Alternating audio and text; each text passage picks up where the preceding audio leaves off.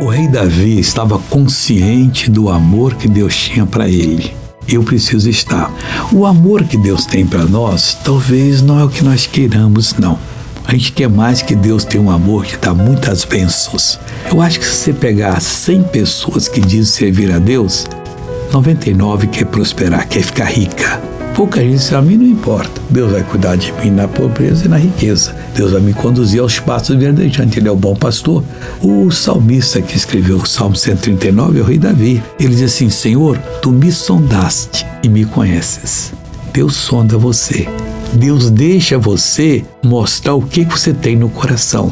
E quando você tem uma coisa errada, Deus fica triste. Mas quando você tem bom propósito, Deus fica feliz. Quando Ele conhece você, Ele sabe que você pode receber uma grande obra que você vai cumprir.